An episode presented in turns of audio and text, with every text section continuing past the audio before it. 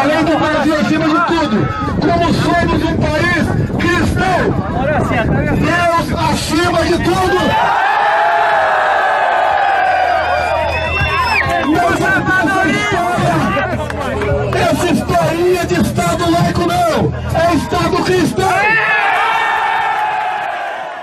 Esse áudio é de Jair Bolsonaro em 2017, na época deputado federal do Partido Social Cristão do Rio de Janeiro. O discurso que acabamos de ouvir foi em Campina Grande, na Paraíba, em fevereiro de 2017, quando Bolsonaro cumpria uma agenda de palestras e debates no estado. E fica a questão: até que ponto a religião pode interferir no campo político? No podcast de hoje iremos trazer essas questões. Olá, eu sou Ivina Souto. E eu sou Beth Menezes. Este é o Redação Tabajara, seu podcast que vai muito além da notícia. Você confere aqui, em uma abordagem diferente, os principais assuntos do momento. Este é um conteúdo da empresa paraibana de comunicação gerado exclusivamente para as plataformas digitais.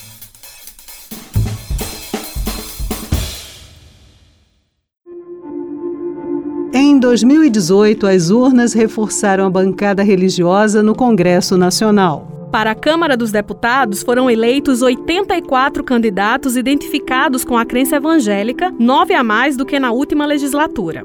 No Senado, os evangélicos eram três. Em 2019, sete parlamentares. No total, o grupo que tinha 78 integrantes ficou com 91 congressistas. Esse dado é do Departamento Intersindical de Assessoria Parlamentar, o DIAP, com base nos levantamentos disponíveis no portal do Tribunal Superior Eleitoral. Em 2014, o DIAP identificou 75 deputados seguidores da doutrina evangélica. Em 2010, a bancada tinha 73 representantes na Câmara. Esses números refletem o crescimento de religiosos na política brasileira e inclinações fortes para o discurso extremista e radical por parte desses representantes. Foi perguntado à filha de Billy Graham, um dos homens que mais evangelizou no mundo, por que, que Deus esqueceu da gente? Deus não viu isso, não? Sabe o que, que ela respondeu? Vocês tiraram Deus das escolas, tiraram a oração do Pai Nosso, tiraram a Bíblia das instituições, tiraram as referências a Cristo de todos os lugares públicos. E por que que agora vocês querem Jesus e vocês querem Deus para resolver os seus probleminhas? O Deus de vocês não é o dinheiro? Né? O Deus de vocês não é a ciência? Essa voz é da vereadora de João Pessoa, Elisa Virgínia, do Partido Progressista, o PP, no dia 22 de setembro de 2020, em uma sessão na Câmara da capital paraibana. Para falar sobre essa temática de religião e política, o jornalista Marcos Tomás conversou com a graduada em filosofia e doutoranda em ciências das religiões pela Universidade Federal da Paraíba, Regina Negreiros. Professora Regina, o pesquisador Ronaldo Bressani afirma que política e religião sempre andaram juntos. Qual é a sua interpretação ou leitura sobre esse pensamento? A princípio eu concordo. Agora é interessante a gente ver que a política ela se faz no coletivo sociocultural que nos forja enquanto ser humano. Durkheim, que é um pensador, né, ele diz que a religião possui uma dimensão social e sistemática e que o homem ele é formado pela soma do ser individual e do ser social. Dessa forma, na medida em que a gente participa da sociedade, naturalmente a gente ultrapassa a nossa própria estrutura e a política ela permeia essa relação. A política ela permeia a relação entre sociedade e cultura. Portanto, há uma fronteira entre política e religião. Porque a religião ela é uma estrutura cultural e social. A religião é uma partilha de crenças comunitárias que permeia a nossa existência coletiva. E a política, ela nos norteia socialmente dentro da coletividade. Então, assim, elas sempre andaram juntas e sempre andarão. E é por isso que é importante que a gente não despreze os elementos que nos forjam culturalmente como sociedade, como esses dois, que é política e religião. Porque quando a gente menospreza, eles podem crescer na sombra da nossa ignorância e nos devorar. Né? Então, política e religião sempre andaram juntas e a gente precisa ter um olhar atento sobre esses dois aspectos dentro da nossa sociedade. Então, com base nessa perspectiva, assim, seria aceitável ou até inevitável misturar política e religião Ou, na verdade, quais seriam os limites éticos ou, ou as próprias barreiras que deveriam criar algum tipo de separação entre esses dois fenômenos milenares né, na sociedade? Esses dois aspectos sempre estiveram misturados. A gente tem, inclusive, no início das sociedades, as mitologias tinham aspectos políticos, porque elas conformavam as pessoas, elas direcionavam eticamente as pessoas, ou seja, elas diziam como as pessoas deveriam ser e agir dentro da sociedade. O grande problema é quando a religião ela interfere politicamente na sociedade de forma a buscar sustentar os seus dogmas para direcionar o caminho pelo qual as pessoas devem seguir. Isso é de certa forma tolher o livre-arbítrio das pessoas, né? Tolher o direito de escolha de cada um através da imposição de uma fé propagada por ela. Porque uma coisa é você dizer não matarás, não roubarás. Esses grandes aspectos sociais e culturais presentes dentro da Bíblia, inclusive, né, dos Dez Mandamentos, eles são formas de se comportar, eles ditam como você deve se comportar, mas eles não estão ferindo o outro, ou seja, quando eu digo não matarás, eu não estou ferindo a existência de outra pessoa, eu não estou violando a existência de outra pessoa. Então, quando eu não violo essa existência do outro, né, então eu posso ter um aspecto ético, um aspecto comportamental que não está ferindo, não está violando, eu posso ter aí um direcionamento coerente. Mas quando a partir do momento que a religião fere o outro, ou seja, que ela agride o outro em sua existência de alguma forma, aí ela já está tomando um partido que não deveria tomar porque ela é incoerente na existência social. Vamos tentar estabelecer alguns exemplos mais pragmáticos, assim. Por exemplo, o ensino religioso nas escolas. É, a senhora considera que nesse caso específico já há uma ultrapassagem desses limites né, entre direitos e, de religião e política? Eu acho que o grande problema é, nas escolas hoje com relação ao ensino religioso é justamente essa terminologia, ensino religioso.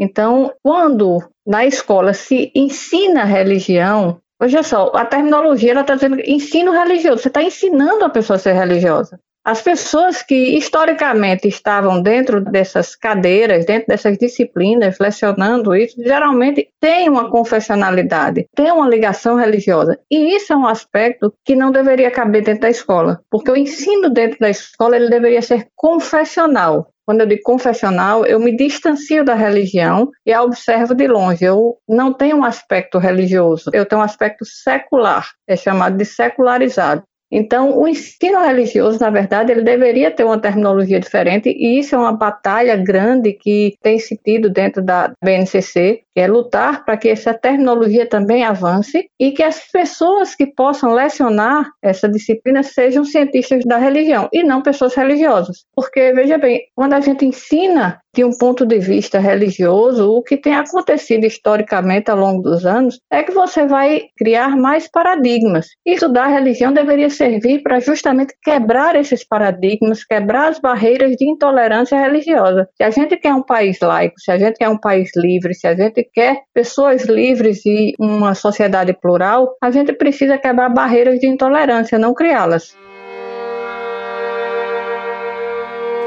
E exatamente, né, essa queda de braço histórica que a gente vivencia no Brasil, no Brasil cito por ser o país em que residimos, moramos, mas é um fenômeno que se espraia por outras nações também, a eterna briga, conflito por imposição dos seus dogmas, crenças, né? As religiões, e mais especificamente as que são maioria, são hegemônicas em determinados países, elas sempre tentam se impor e muitas vezes até culturalmente isso se sobrepõe sobre as outras. Mas mas dentro do nosso espectro, da nossa realidade, a gente pode de fato afirmar que vive num país laico?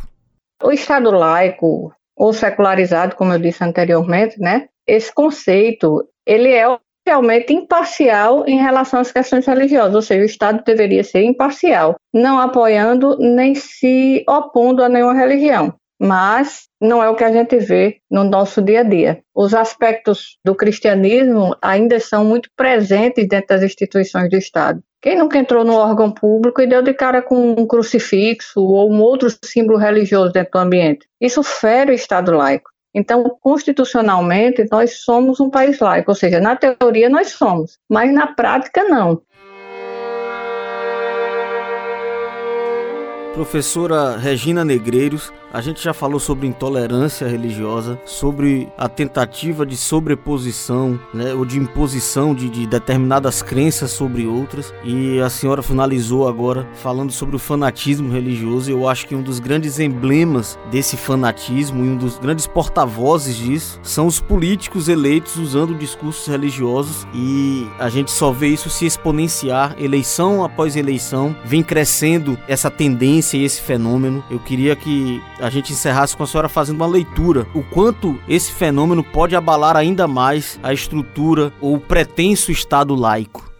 É muito preocupante a situação que a gente vem vivendo hoje e ser crescente o número de agressões a pessoas de religiões que não estão majoritariamente à frente de órgãos ou de políticas ou de Estado. Então, assim, quando a gente aborda, por exemplo, a relação entre mito e religião, a gente precisa entender que toda sociedade, ela sendo primitiva ou moderna, ela sempre desenvolveu um sistema religioso, porque a, a religião ela é um fenômeno humano é um fenômeno humano, ela nos permeia socialmente e coletivamente, né? Mas quando a religião ela é utilizada para chegar a uma finalidade de poder, uma finalidade de coação, uma finalidade de conformação e direcionamento social, é um, uma situação que pode se agravar muito e a gente pode chegar, inclusive, assim, tem pessoas que você vê nas redes sociais, tem pessoas que postam que o Brasil compara o Brasil com o Afeganistão e nós não estamos longe disso, porque o fundamentalismo religioso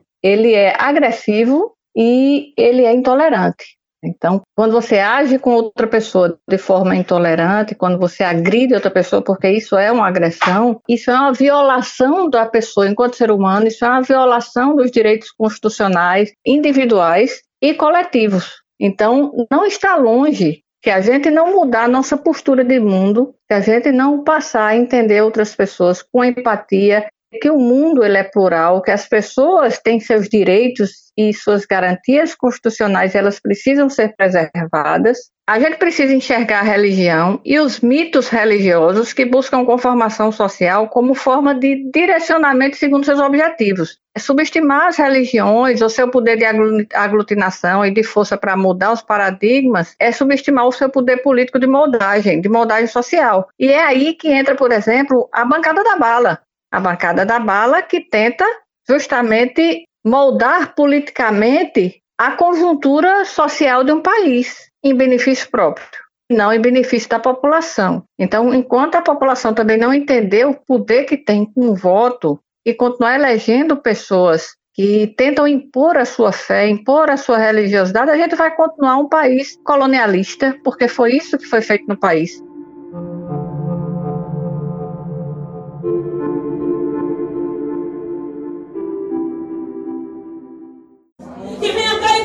Manhã, toda retaliação, todo maligno, todo medo contrário, toda a feitiçaria, magia negra, meu Deus, tem misericórdia, vai quebrando, vai desfazendo, vai desfazendo, olha a guerra, meus amados, olha a batalha espiritual, tem algo diferente Esse áudio é do dia 25 de agosto de 2021. Dezenas de deputados da bancada evangélica promoveram um culto em uma das salas da Câmara dos Deputados. O avanço dos evangélicos na população brasileira se reflete no cenário político do Brasil, como acabamos de ouvir no áudio anterior.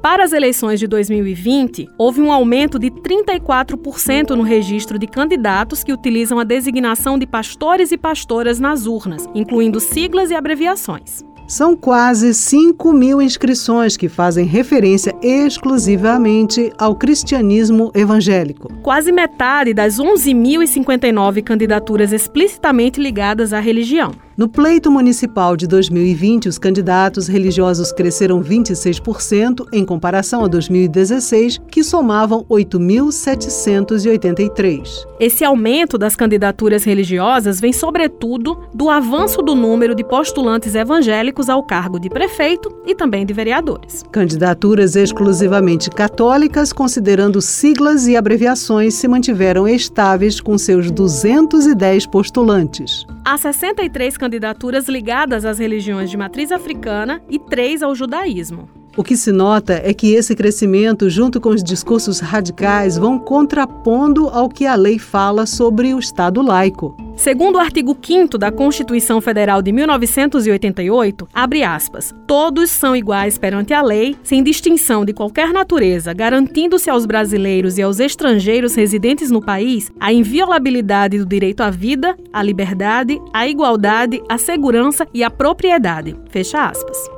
Em entrevista ao jornalista Marcos Tomás, o professor, pesquisador e coordenador do Fórum de Diversidade Religiosa da Paraíba, Saulo Jimenez, falou mais sobre esse assunto. Professor Saulo Jimenez, é, nos moldes atuais, como o Fórum de Diversidade Religiosa da Paraíba enxerga o Estado laico? Aliás, a gente pode de fato falar em Estado laico no Brasil? Ou isso mais seria um mito, uma utopia, algo restrito a convenções de papel? Olha, para a gente primeiro entender o que é o Estado laico, a gente precisa né, entender o que é a laicidade, o que é o laicismo, o que é a própria palavra laico em si. Porque o que a gente vê hoje no Brasil é uma distopia. Né? A gente fala que é um Estado laico, mas muitos dos nossos governantes, muitos dos nossos entes públicos, eles desconhecem esse papel. A gente tem que entender que laicidade vai designar a qualidade de algo ou de alguém que é laico, né? que corresponde a, a uma doutrina, geralmente, a um sistema político que defende a exclusão da influência religiosa no Estado. Como o sistema político em si ele vai determinar que o Estado é laico, então, por conta disso, né? Ele vai virar um Estado secular. Isso não vai significar que ele é contra uma religião, por exemplo, mas que as decisões administrativas do nosso país vão ser tomadas pela classe política e não pela classe religiosa. Isso é o contexto de laicidade. Quando a gente vai falar de laicismo, né, que é um termo muito parecido e que algumas pessoas às vezes vão, vão dizer que são congêneres, mas ele tem uma diferença. Ele vai se referir ao conceito, ao conceito da ausência da interferência de uma ordem religiosa nas matérias do governo governo. Então,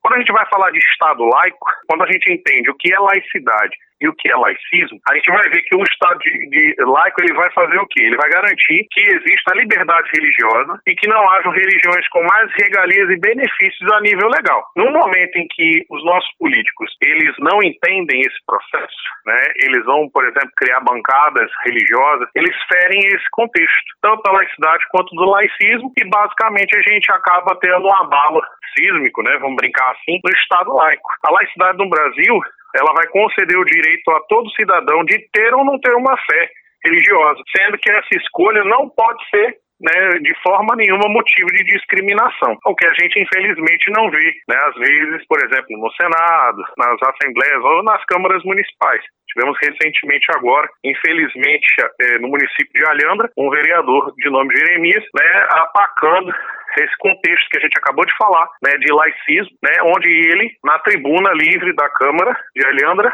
ele vai lá e é, faz atos de intolerância religiosa contra a comunidade juremira local. Então, é, infelizmente, né, na Constituição, a gente tem uma, uma forma de se proteger contra o Estado laico muito bonita, mas na prática a gente não vê isso. A gente vê pessoas que não são gabaritadas, pessoas que não, não entendem de lei, não entendem o que é laicidade, laicismo, elas acabam colocando as suas realidades religiosas frente àquilo que não cabe. Infelizmente, o Estado laico de direito que a gente vive, ele constantemente vem sendo vilipendiado. É, a gente tem essa luta de tentar fazer com que os entes públicos entendam né, que o Estado laico ele precisa existir para garantir a diversidade, para garantir a liberdade dessa diversidade. Seguindo nessa linha de abordagem, né, sobre o que está escrito nas leis e qual é a realidade prática, né, da vida real, do dia a dia. E o curioso é que essas crenças ou essa, essa fé que é sempre subjugada ou tentativa de subjugá-la, de silenciá-la, as que são mais atacadas são as, as religiões que não são hegemônicas, naturalmente, e muitas delas de matrizes, né, africana e tudo mais, e é, é o que a gente assiste mais corriqueiramente. E o senhor se citou muito bem aí representantes políticos. O quanto esse novo fenômeno, né, desses representantes políticos é, levantando bandeira, enfim, essas bancadas da Bíblia, contribuem ou são hoje os grandes difundidores desse ódio religioso?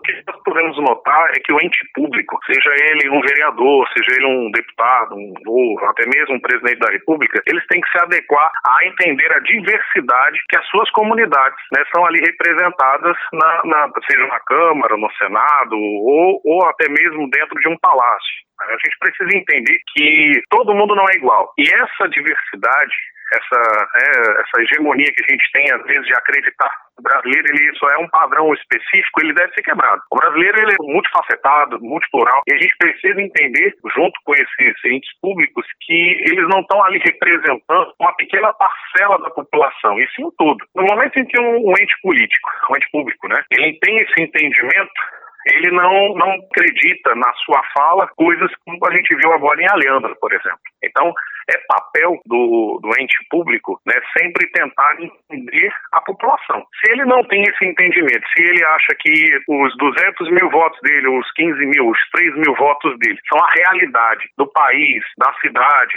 né, que ele, ele representa, ou do Estado, está errado. Ele precisa quebrar esse paradigma e ter um olhar né, sobre essa diversidade. Né. Eu mesmo tenho esse entendimento, né, que, a gente já está acostumado a estar tá nas câmaras, a estar tá nas assembleias legislativas, e a gente verifica na fala fala desses prosélitos um desconhecimento né, sobre a diversidade enorme. Né? Ele acha que aquilo que ele acredita, o que ele acha, é uma verdade absoluta e a gente precisa estar constantemente ocupando a casa do povo. Né? Aí entra também é, o, outro lado da moeda. Né? Quando nós nos calamos, quando nós fechamos os nossos olhos, esses políticos acabam, então, é, usando a tribuna para despender ali a verborragia de coisas assim inimagináveis por desconhecimento. Então, meu papel né, é levar a educação, é, é, chegar nesse espaço e explicar a essas pessoas que ali não têm essa informação o que realmente é, o que realmente vivenciamos, o que realmente experienciamos. Então, a gente tem essa noção de trabalho quanto Fórum Universidade Religiosa Paraíba. Certo. Professor, a gente está tratando de um fenômeno local e recente, mas sabemos que esses conflitos religiosos, né, guerras santas, existem desde o início dos tempos. Isso sempre permeou a humanidade. Enquanto estudioso, enquanto representante de um importante órgão né, de combate à intolerância religiosa, você acredita de fato que há um modelo, há um caminho possível para a convivência pacífica entre as ideologias religiosas e as diferentes doutrinas, dogmas? Ah, com certeza, Marcos, com certeza que eu acredito. É, eu vou, eu vou é, falar de uma experiência própria que o Fórum tem aqui na Paraíba. Hoje nós somos compostos por 36 expressões religiosas, mais o movimento de ateus e agnósticos. Okay? A questão de não ter fé também é importante. A gente precisa garantir ao cidadão brasileiro que ele possa também ter o direito de não ter fé nenhuma. Então, é, essa experiência que a gente tem de convivência, né, de coexistência, vem é, dando bons frutos na Paraíba. É possível, é possível que na casa, por exemplo, de um sacerdote bruxo, no aniversário dele, no sofá da sala tinha uma, uma muçulmana sunita, uma muçulmana xiita e uma judia conversando rindo, com amizade. Enquanto isso, na cozinha, uma outra muçulmana fazia a massa da, da coxinha, um pastor de uma igreja inclusiva, ele moldava a coxinha, o formato da coxinha, um monge zen, ele, o monge zen budista, ele fritava a coxinha enquanto eu estava ali empanando. Então, é possível amizade, é possível a coexistência. É claro, a gente precisa quebrar muitos tabus, mas a gente só quebra tabu se a gente sair do nosso conforto a gente tentar entender o diverso, porque trabalhar com diversidade não é eu fazer um clubinho né, com pessoas que pensam igual a mim. Não. Trabalhar com diversidade é eu ter a minha visão política, filosófica, religiosa e ver o diverso, diferente dela. E tentar entender esta diferença e respeitar acima de tudo. No momento que essas pessoas conseguem quebrar esse tabu, quebrar essa, essa perspectiva de que não existe uma verdade absoluta, a não ser aquela que nós construímos, né, as verdades que nós construímos no nosso dia a dia, pesquisando, conversando, dialogando, é assim que a gente consegue. E é assim que a Paraíba está servindo de exemplo para os estados do Nordeste. Né? O Fórum é, da Paraíba, ele é tido como referência hoje nos estados do Nordeste com relação ao combate à intolerância religiosa, porque nós, religiosos, né, das mais diversas expressões, mais o movimento de ateus e agnósticos, conseguimos levar essa mensagem, conseguimos fazer com que as pessoas entendam que a coexistência pacífica, o respeito acima de tudo, ele é possível, é possível. Pensando em educação, expandindo agora, educação que é a base de tudo em todos os vetores e em todos os setores sociais. Dada essa relevância, se a gente modificasse o modelo de ensino ou de abordagem das religiões no ensino fundamental, básico, ao invés de estarmos tratando como ensino religioso, fosse preconizada o, o respeito à diversidade religiosa e, e, o combate à intolerância religiosa, a gente já podia estar colhendo frutos mais saudáveis nesse campo eu posso falar pela perspectiva das cidades que aqui tem o ensino religioso como ponta de lança, né, nesse combate. Então, por exemplo, João Pessoa e Bahia hoje tem um modo muito muito diferente, né, de vamos botar há 20 anos atrás. É o, que mais confunde, Marcos, as pessoas é o, o, que é o ensino religioso. As pessoas acreditam ainda que o ensino religioso é o ensino de religião. Ele vai tratar temas é, básicos, temas, temas transversais como amor, caridade, respeito, né, de sala de aula. Para mim, como religioso, como sacerdote, né, vou tirar o Saulo professor, é de extrema importância o trabalho do professor de ensino religioso, porque ele leva para dentro de sala de aula aquilo que eu acabei de falar, né? Ele preconiza dentro de sala de aula informação de qualidade para que as crianças vejam que o diverso existe e ele merece respeito. É claro, a gente precisa ainda de muito ajuste, né? O ensino religioso no, no Brasil, ele vem a, a tropeços e tem que querer acertar e aí nesse acerto, às vezes ele acaba errando, dá um passo para trás, mas sempre à frente. Então é indispensável, né, ao meu ver, que as comunidades religiosas, dessas expressões maravilhosas que a gente tem, por exemplo, aqui no estado da Paraíba, elas estejam presentes nesse processo para esse entendimento. Afinal de contas, nós somos o objeto de pesquisa. Como religiosos, nós gostaríamos de entender como é que os professores também estão levando essa informação para a sala de aula. Se essa informação é coesa, se essa informação é de qualidade. Então, é papel nosso também. Então, acho que as comunidades elas deveriam estar inseridas nesse processo. Infelizmente, a gente ainda não está. A academia, ela, às vezes, impõe determinadas barreiras que são é, quase que intransponíveis, mas aos poucos eu acho que a gente vai conversando e se adequando para uma realidade que traga realmente um, um futuro promissor no combate à intolerância religiosa. Mas com isso, vou reforçar João Pessoa, Bahia e futuramente Cabedelo, né, se assim tudo der certo, nós vamos ter a nata desses professores né, qualificados, professores que realmente entendem a diversidade. Né? São muitos amigos nossos que são professores de ensino religioso da rede pública de João Pessoa e de Bahia, que têm esse pensamento e que levam para a sala de aula esse jeito como a gente se traduz, né, com respeito, com coexistência, com amizade acima de tudo. Então, é possível que a gente consiga, sim, através da educação, fazer uma mobilização maior e levar para casa desses alunos, é porque quando a gente fala de educação, não é só a criança que está envolvida nesse processo, é também essa informação que ela leva para dentro de casa. O avô, a avó, o pai, a mãe, o tio, o, o vizinho, a vizinha, eles acabam também aprendendo com essa criança. O papel da educação nesse, nesse ritmo, né, de sala de aula, de levar uma informação de qualidade é de extrema importância, porque a gente não afeta só a vida daquela criança, a gente afeta também a vida da comunidade.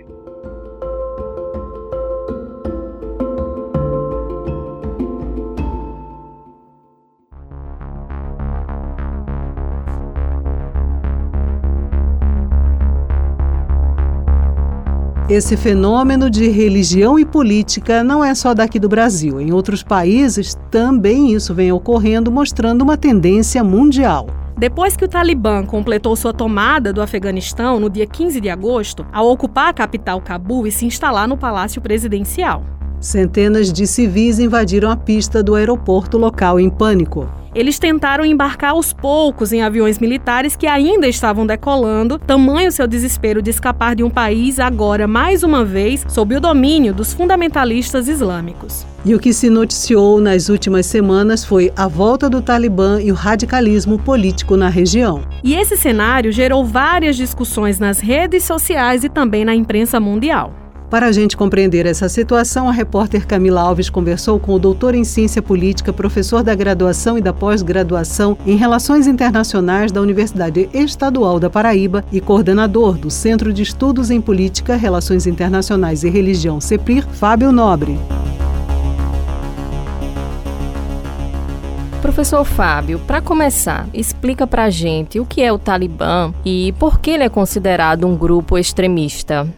Talibã, que significa estudantes na língua da etnia deles, que é a etnia Pashtun, é uma facção política. Né? Eles seriam algo como uh, um movimento político e um grupo religioso organizado e militarizado. É, os Estados Unidos, a União Europeia, a Rússia consideram o Talibã oficialmente um grupo terrorista. Né? E esse grupo ele vem de combatentes, é formado por ex-combatentes da resistência lá do Afeganistão, que eram conhecidos como Mujahideen, que eram os lutadores da liberdade, que lutaram contra as forças invasoras da União Soviética na década de 80.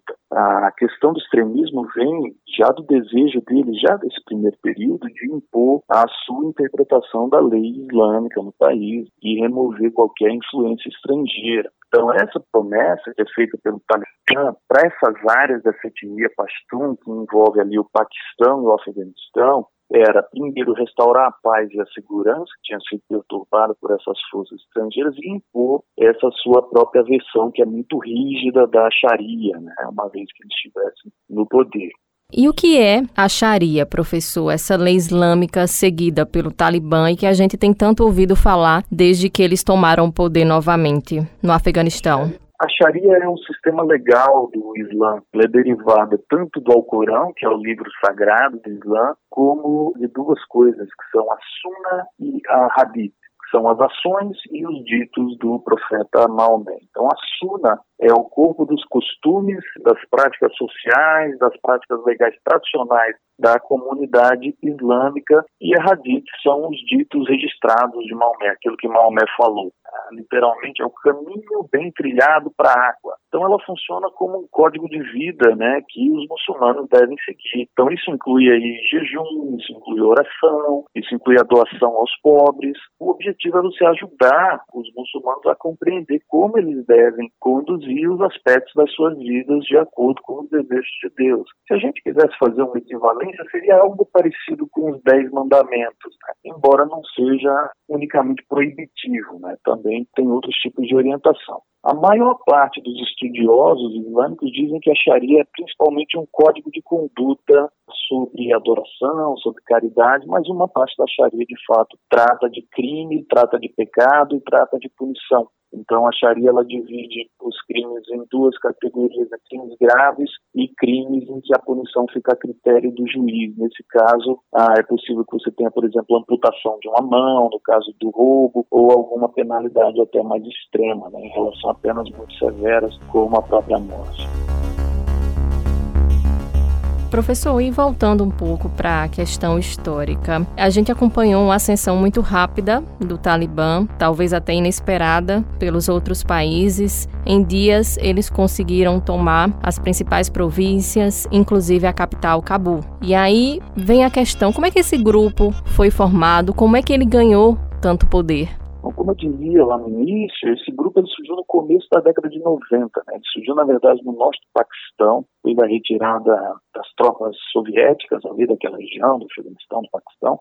Se acredita que esse movimento ele apareceu pela primeira vez em alguns seminários religiosos, a maioria desses seminários paga com dinheiro da Arábia Saudita, a Arábia Saudita que pregava ali uma, uma maneira linha dura de islamismo sunita, e dessa região, ali do sudoeste do Afeganistão, o Talibã rapidamente foi estendendo sua influência. Em 95 eles já tinham capturado ali uma província que se chama Herat, que fica na fronteira com o Irã. E um ano depois, em 96, eles já tinham capturado Cabul pela primeira vez. E em 98 eles já tinham 90% do controle do território do Afeganistão. Né? Muitos dos afegãos estavam cansados das lutas lá. Eles apoiaram, né? eles deram boas-vindas em geral ao Talibã quando eles apareceram pela primeira vez. Eles se tornaram muito populares, né? eles tiveram muito sucesso em erradicar a corrupção, em restringir a ilegalidade, ah, eles tornaram as estradas muito seguras, né, o comércio floresceu ali na região com o governo do Talibã nos anos 90,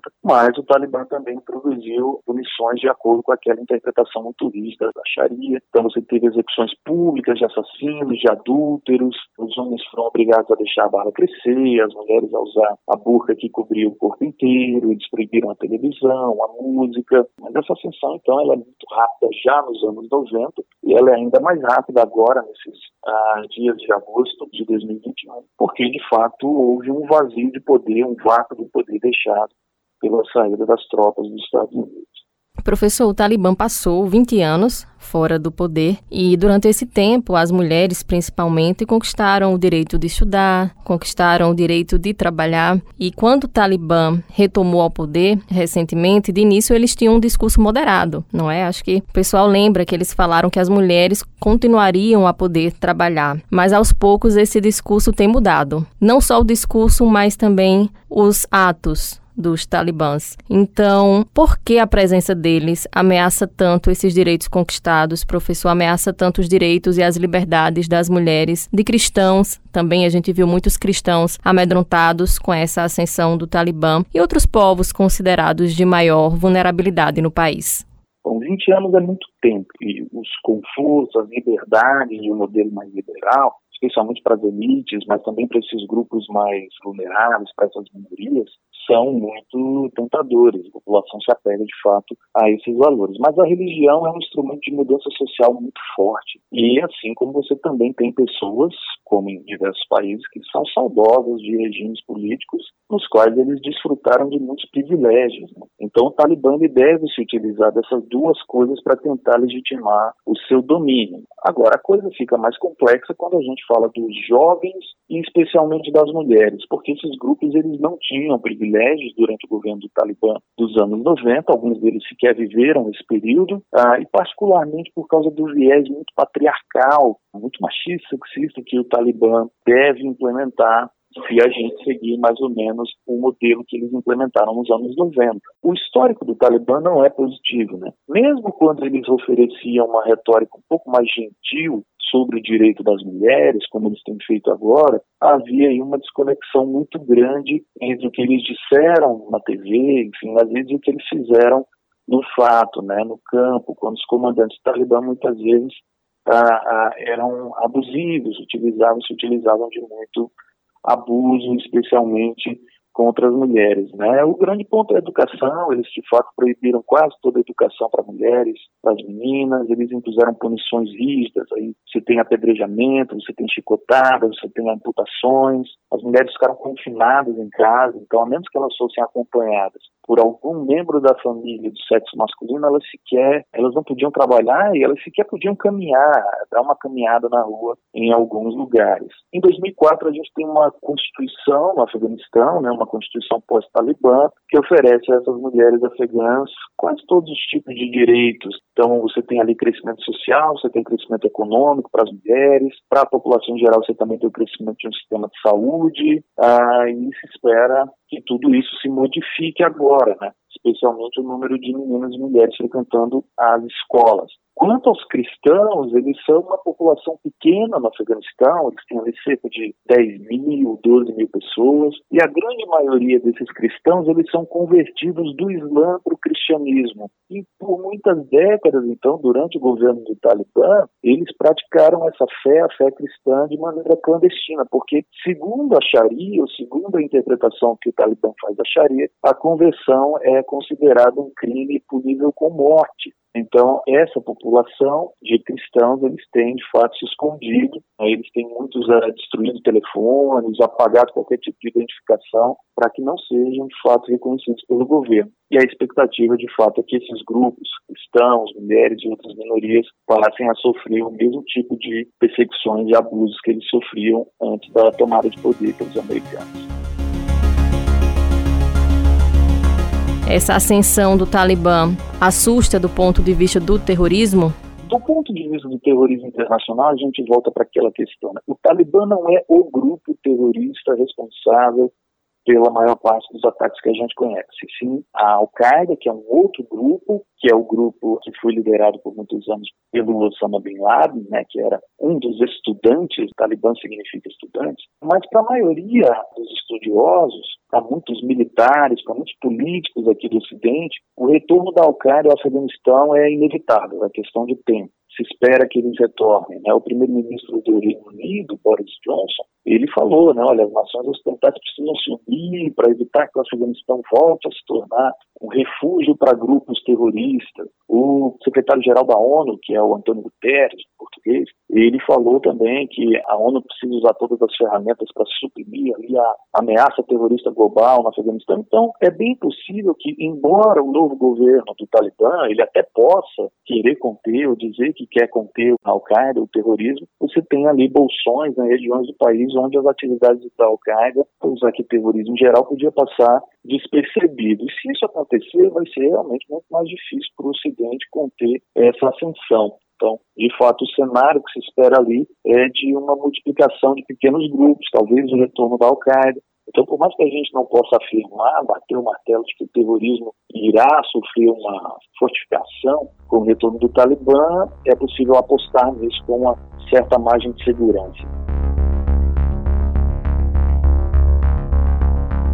O Brasil vive em tempos onde se mistura questões de cunho religioso e a política. De certa forma, mostram roupagens e tendências sociais do país. Porém, vale pontuar que a nossa federação é um Estado laico e, por isso, a lei precisa ser cumprida. Esses reflexos dos discursos radicais interferem significativamente nas ações e gestões de cada região do país. Fortalecer a diversidade, respeito e a tolerância são pontos fundamentais no âmbito democrático.